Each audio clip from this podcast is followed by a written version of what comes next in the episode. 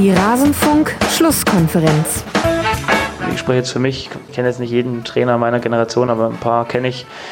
Ja, vielleicht ist es ein Schlüssel. In Bayern sagt man, scheißt da nichts, dann fällt da nichts. Vielleicht trifft es das ganz gut. Alles zum letzten Bundesligaspieltag. Hallo und herzlich willkommen in der Rasenfunk-Schlusskonferenz. Mein Name ist Max Jakob Ost, ich bin der Genetzer bei Twitter und moderiere hier in diesem Fußball-Podcast einen Rückblick auf den vergangenen Spieltag. Hier an dieser Stelle allerdings hört ihr jetzt nur den Teil, den wir besprochen haben und mit wir meine ich meine Gäste und mich zur TSG aus Hoffenheim und deshalb auch das Julian Nagelsmann Intro. Sollte euch die ganze Folge interessieren, worauf ich natürlich hoffe, dann besucht rasenfunk.de, da gibt es nicht nur Spieltagszusammenfassungen, sondern noch viel mehr, aber damit will ich euch jetzt nicht langweilen, hören wir jetzt erstmal rein, was hatten wir zum Spiel von Hoffenheim zu sagen. Und bitte was auch eines der Teams ist, über das wir jetzt sprechen wollen. Heute fügt sich alles ineinander. Hoffenheim gegen Borussia Mönchengladbach. 27 zu 6 Schüsse, Tim, 6 zu 1 Torschüsse, Runde 4 Expected Goals zu 0,58 und am Ende steht natürlich 0 zu 0. Kann man begründen, woran es liegt, dass Hoffenheim in dieser Saison so wahnsinnig viele Chancen nicht in Tore ummünzt? Ah, das ist schwierig. Also es ist natürlich schon auffällig, ja. Ähm, ganz erklären kann man es wahrscheinlich nicht. Man kann vielleicht ein paar ein paar Hinweise geben, aber oder, oder, oder Indizien, sage ich mal, zusammen. Dann lass uns mal die Indizien auf den auf den Tisch aber legen. Aber so, also was ja bei was man bei Hoffenheim schon sagen kann, dass sie grundsätzlich unter Nagelsmann häufig äh, so, so ein sehr vertikales Spiel ähm, durchs Zentrum oder durch die Halbräume ähm, mhm. pflegen. Das je nachdem hat sich das schon sehr unterschiedlich ausgedrückt. Ähm, so, so der klassische Ansatz, also letzte Saison und vor allem vorletzte Saison häufig mit ähm, längeren Bällen oder mit Vertikalpässen sehr zentral ähm, auf die Stürmer direkt und dann eher Ablage auf die Achter. Jetzt diese Saison hatten sie häufig auch, wie jetzt gegen Gladbach, eher so eine Organisation mit einem Sechser, einem Achter und dann drei Offensivspieler, von denen zwei dann vorne die Halbräume besetzen.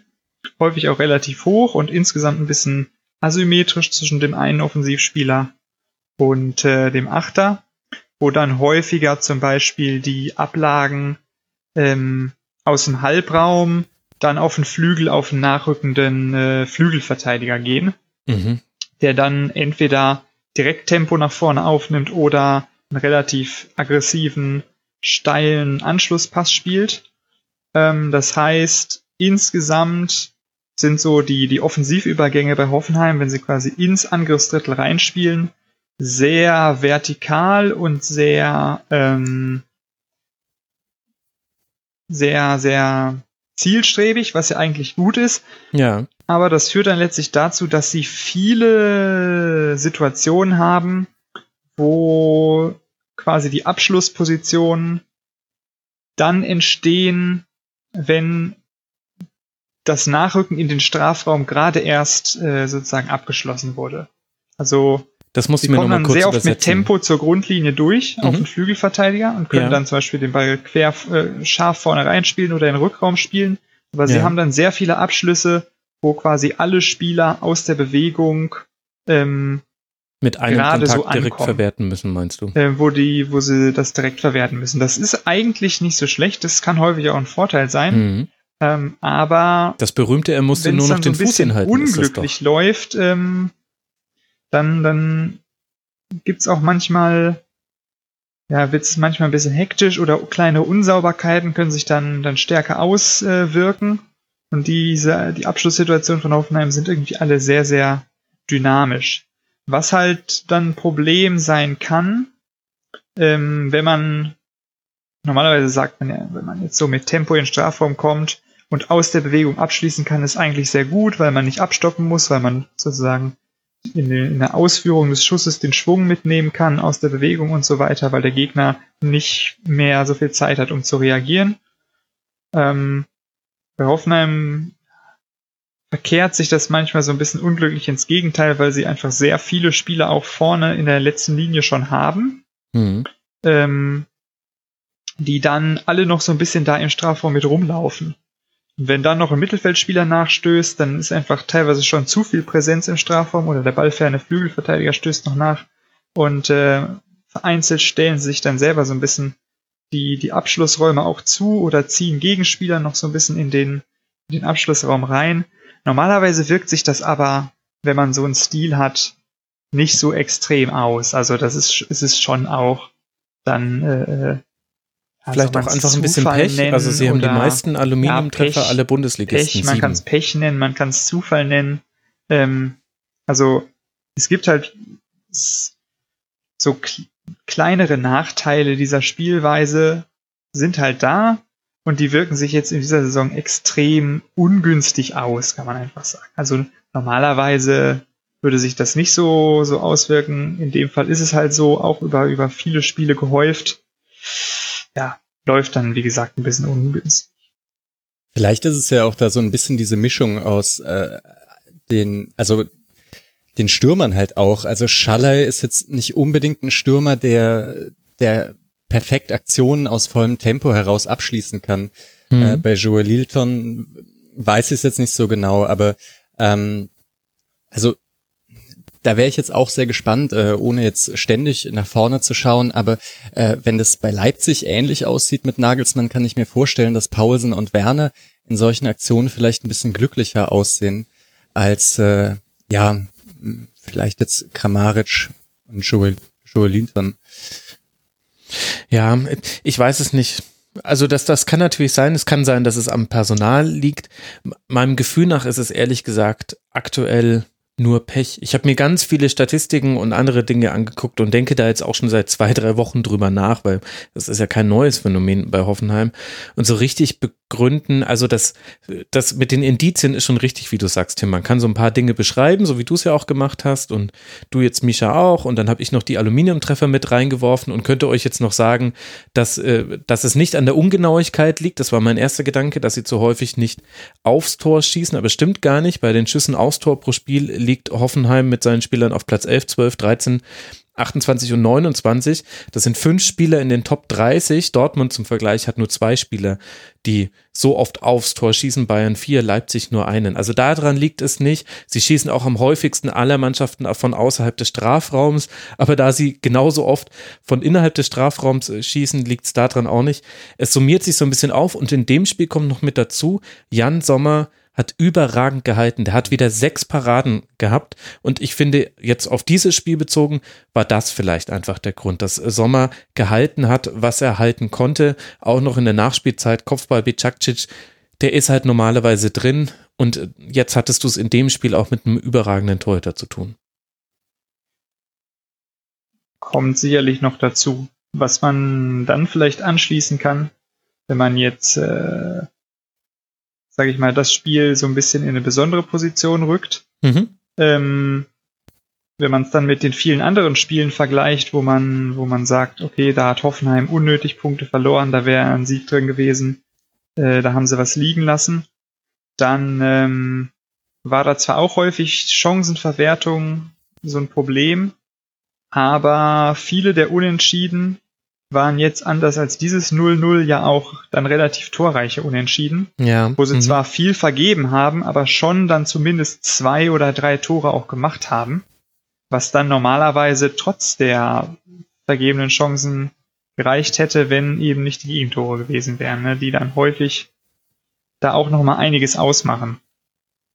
Ist natürlich ein Punkt, den man auch nicht vernachlässigen sollte, wenn man so das Gesamtbild ja, das stimmt.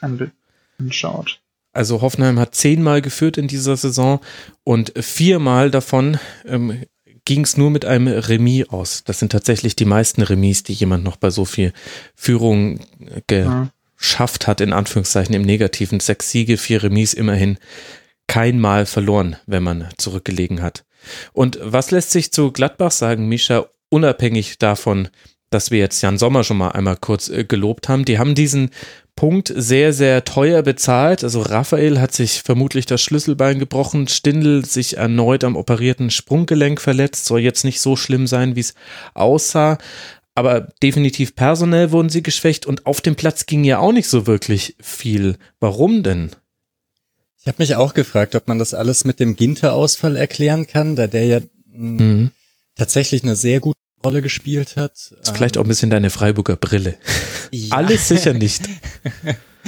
Ähm, ja, aber das ist natürlich schon, also dieser Ginter-Ausfall ist schon blöd, einfach weil eigentlich hat Gladbach in dieser Saison ja wirklich einen, einen ziemlich runden Kader, also der in, in Breite und Spitze wirklich wirklich sehr gut ist und Mhm. so ein Raphael-Ausfall konnte man ja schon also sehr lange kompensieren. Ähm, und im Mittelfeld ist ja auch Kramer und Zakaria sitzen oft auf der Bank und Neuhaus rutscht also rein. Äh, das ist schon alles ziemlich breit aufgestellt, auf den Flügeln ja sowieso schon, schon sehr lange.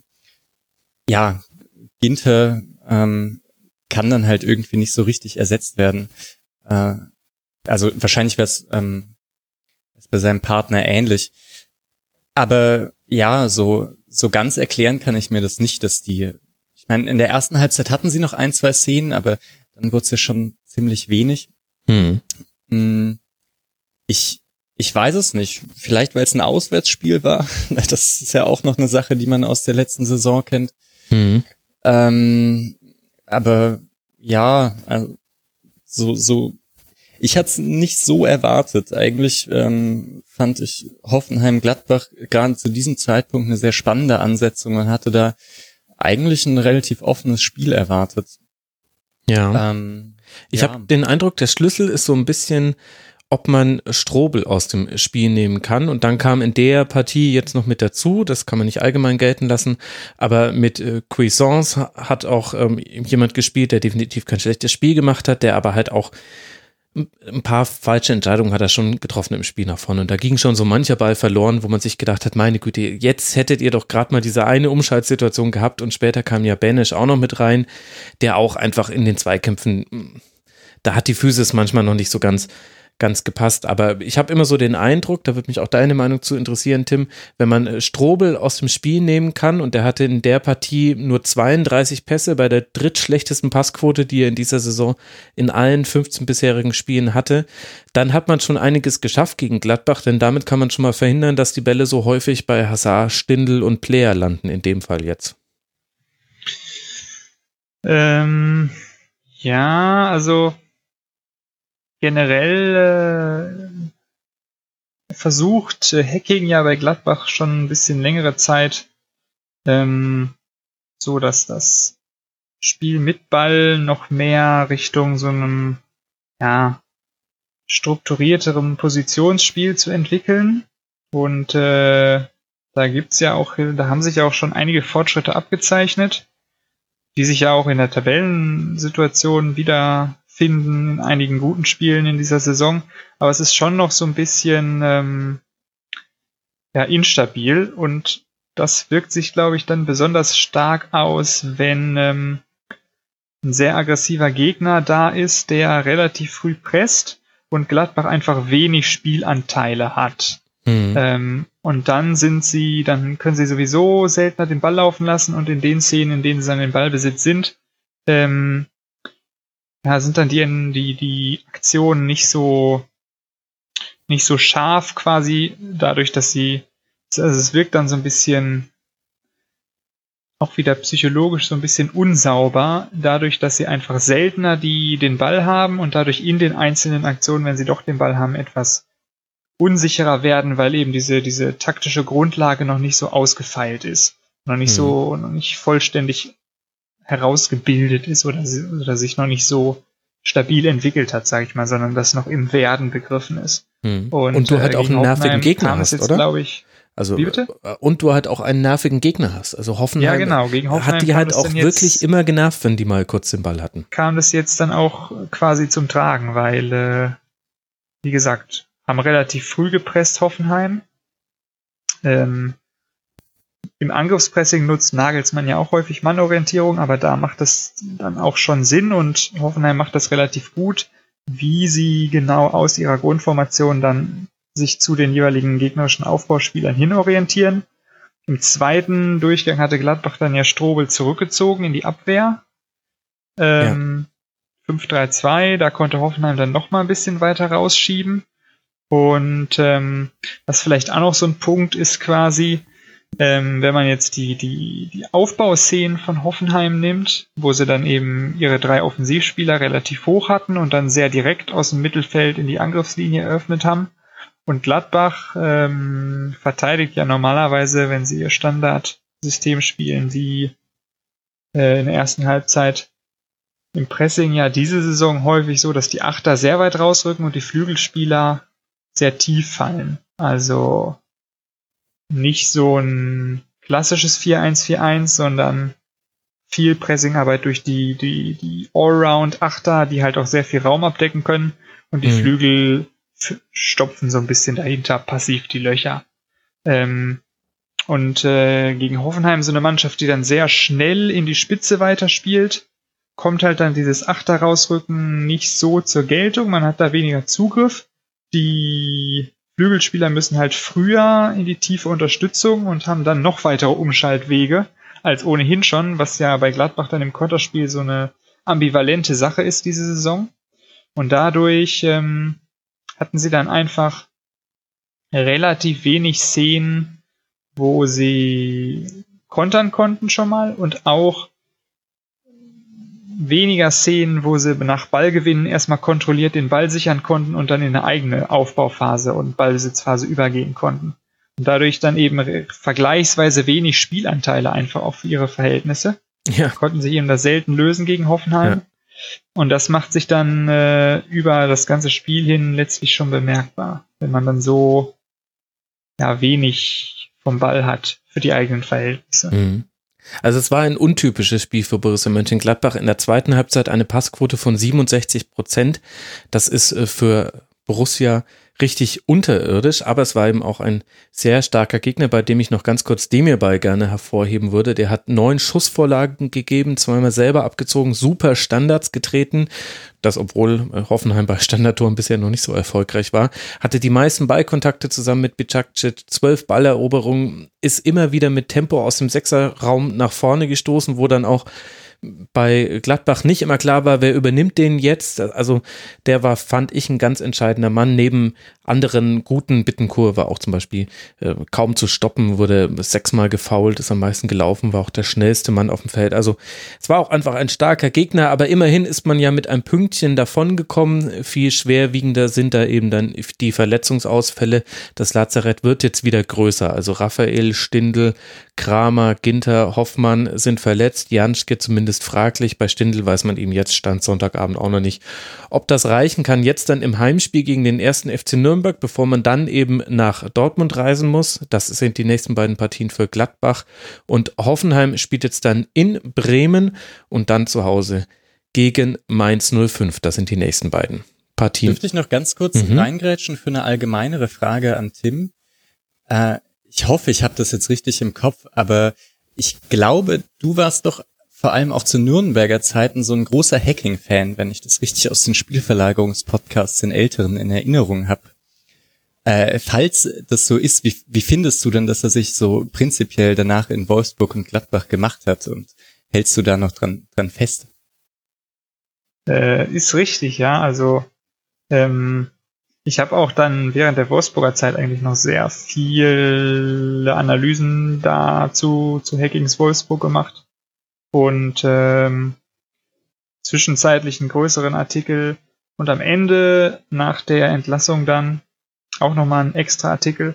Also das habe ich schon sehr aufmerksam verfolgt und fand eigentlich äh, ja die die die Wolfsburger Zeit relativ gut. Ähm, was so ein bisschen am Ende das Problem war in Wolfsburg dann so ein bisschen die, die Weiterentwicklung der Mannschaft. Also ähm, es gab dann eben diese Phase, wo sie eine gewisse Standardspielweise hatten und die relativ lange durchgezogen haben. Und die war auch ganz gut, aber mh, hm, an manchen Stellen eben nicht so gut und es fiel dann in der schlechteren Phase ihnen relativ schwer, das so ein bisschen anzupassen. Das wurde dann erst ein bisschen verspätet quasi gemacht, aber da haben dann die Neuansätze quasi in, in der neuen Saison danach, also das war quasi die übernächste Saison nach diesem DFB-Pokalsieg, mhm. ähm, haben nicht so gut funktioniert und es gab dann relativ schnell eine etwas unglückliche Ergebnisserie und dann war es auch quasi schon zu Ende. Ähm, jetzt bei Gladbach habe ich es insgesamt nicht ganz so aufmerksam verfolgt, schon so ein bisschen. Ähm, aber die Tendenz ging jetzt eigentlich schon dahin, dass Hacking nochmal, so was das, das Ballbesitzspiel angeht, doch nochmal ein paar neue Ideen äh, und, und Ansätze offenbar ähm, ja, zu entwickeln versucht und sich da auch nochmal ein bisschen anders orientiert hat vielleicht. Also ich sehe eigentlich die Entwicklung jetzt insgesamt doch äh, relativ positiv. Ähm, generell war natürlich sowieso der, der Schritt quasi Nürnberg-Wolfsburg so ein bisschen die, die, die größere Veränderung, hm. weil ähm, in dieser Nürnberger Zeit ja sehr stark so defensive Anpassungsfähigkeit ähm, im Fokus stand und er das damals sehr, sehr gut gemacht hat. Auch ähm, ein paar Sachen quasi relativ früh äh, genutzt hat, die damals noch nicht so verbreitet waren in der Bundesliga, die heute relativ standardmäßig sind, ähm, wo er damals doch relativ weit eigentlich schon war. Und äh, in Wolfsburg kam dann so ein bisschen der, der Moment, wo dann so eine etwas andere Herangehensweise notwendig wurde, auch mehr so das Spiel mit Ball nochmal stärker in den Fokus rücken. Ja, interessant. Auch, dass er bei beiden Stationen diese Phase hatte, also jetzt auf Wolfsburg und Gladbach bezogen, wo er mit dem etablierten System dann irgendwann nicht mehr so richtig äh, von, vom Fleck kam. Ich glaube, bei Wolfsburg war das ja so ein 4-2-3-1 mit so einem klaren Flügelfokus und das hat halt super funktioniert. Wenn da De Bruyne und äh, Perisic sind, dann geht das sehr, sehr gut. Mit Blaschikowski äh, wurde es dann schon zum Beispiel ein bisschen schwieriger und Draxler hat ja auch eine ganz eigene Wolfsburger Saison gespielt geht. Und da hat er damals schon sehr, sehr viel rumprobiert. Auch ich weiß noch, dass ich damals gesagt habe, ich fand es auch ein bisschen aktionistisch, fast schon, wie er da vor allem dann in der letzten Rückrunde bei Wolfsburg gehandelt hat, auch von der Außendarstellung her. Und bei Gladbach hatte er im Grunde ein ähnliches Problem unter anderen Vorzeichen. Da war es das 4-4-2, auf das hatten sich die Gegner dann aber alle eingerichtet und man hat es nicht geschafft, ins internationale Geschäft zu kommen, obwohl es in der letzten Saison sehr gut möglich gewesen wäre aufgrund der Performance anderer Mannschaften. Und jetzt kommt er zu dieser Saison mit einem 4-3-3, mit einer ganz anderen Rotation, hat jetzt auch einen Stoßstürmer bekommen mit Plea, den aber interessanterweise auch auf den Flügel schiebt. Torgan Hazard trifft auf einmal das Tor und plötzlich ist die Borussia wie verwandelt und Dieter Hecking erscheint einem auch nochmal in einem anderen Licht. Ist doch interessant. Hat es jetzt schon mehrmals geschafft, sich zu transformieren, der Gute. So, wollen wir jetzt weitermachen? Und halt mit äh, einer relativ stabilen Grundbasis immer, was ja, auch noch wichtig ist. Also so wenn man jetzt sich äh, die Trainer anguckt, die jetzt so ein bisschen länger schon in der Bundesliga sind, über einen längeren Zeitraum und auch bei mehreren Stationen waren, dann gibt es eigentlich kaum jemanden, der ähm, so vom Anteil her, sage ich mal, so vergleichsweise oft erfolgreich war. Also wenn man jetzt Nürnberg, ähm, Wolfsburg, Gladbach, auch vor Nürnberg schon Hannover, da waren mhm. ja die meisten Phasen, die er hatte bei diesen Stationen, relativ erfolgreich. Also so im, im Ganzen. Ähm, und ist er nicht auch mit Alemannia Aachen damals aufgestiegen? Ja, richtig. Mit also, in der letzten Saison äh, von Erik Meyer und Willy Landgraf war das. Richtig, das kommt auch noch dazu. Also bei den, also Hacking hat schon relativ gute Ergebnisse so insgesamt vorzuweisen und äh, das kommt auch nicht von ungefähr. Also die, die Grundlagenarbeit und so, dass das äh, grundsätzlich die, die Basisherangehensweise, äh, die sind, glaube ich, schon sehr, sehr gut. Also nach allem, was man so, so beobachten kann. Also insgesamt würde ich einfach sagen, sehr guter, ähm, sehr guter Trainer, so insgesamt. Also mhm. ähm, relativ komplett. Ähm, er deckt relativ viel ab, ähm, ist jetzt vielleicht in verschiedenen Einzelbereichen eben kein Trainer so, sage ich mal, vom, vom Schlage eines Guardiola oder Klopp, sage ich mal. Aber auf jeden Fall ein überdurchschnittlich guter Bundesliga-Trainer mindestens. Das würde ich, würde ich schon sagen. Der Erfolg bestätigt es auf jeden Fall. Wer hätte das gedacht, dass wir jetzt so lange noch über Dieter Hecking reden? Jetzt haben wir allein 24 Minuten bei diesem Spiel zugebracht. Wenn wir so weitermachen, dann werden sich die Hörerinnen und Hörer bis zur englischen Woche aber umschauen, dass sie das hier weggehört bekommen. Deswegen ja, macht man halt nur selten bei Hacking, ne? Aber ja. Ja, ich finde das ja auch gut. Hey, solange das von euch kommt, ist alles easy. ich, ich verbrauche ja eure Zeit und ich werde ja von den Hörerinnen und Hörern dafür bezahlt, dass ich hier stehe. Also alles, alles gut und äh, werden ja auch nicht nach Minuten bezahlt. Aber vielleicht an der Stelle jetzt dann doch langsam mal kommen äh, zum zweiten äh, Sonntagsspiel von heute, weil wir haben jetzt über die ersten sechs der Tabelle gesprochen, also Dortmund, Gladbach, Bayern, Leipzig und Hoffenheim. Fehlt noch eine Mannschaft. Aufmerksame Hörerinnen und Hörer werden es sich schon erdacht haben, nämlich die Eintracht aus Frankfurt.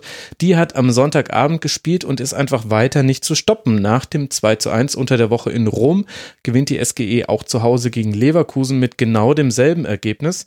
Der Costa und Kostic machen die Tore. Leverkusen kommt. Ja, und so endet er auch schon wieder unser Rückblick auf das Spiel von Hoffenheim am vergangenen Bundesligaspieltag. Interessiert euch, was wir auch zu den anderen Spielen zu sagen hatten? Wir legen auch immer einen Schwerpunkt auf je einen Verein pro Sendung.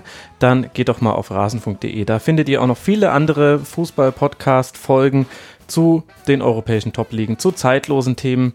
Ich denke, da dürfte für jeden was dabei sein. Würde mich freuen, euch dort wiederzusehen. Wenn nicht, hören wir uns an dieser Stelle wieder nach dem nächsten Hoffenheim-Spiel. Bis dahin macht's gut. Ciao.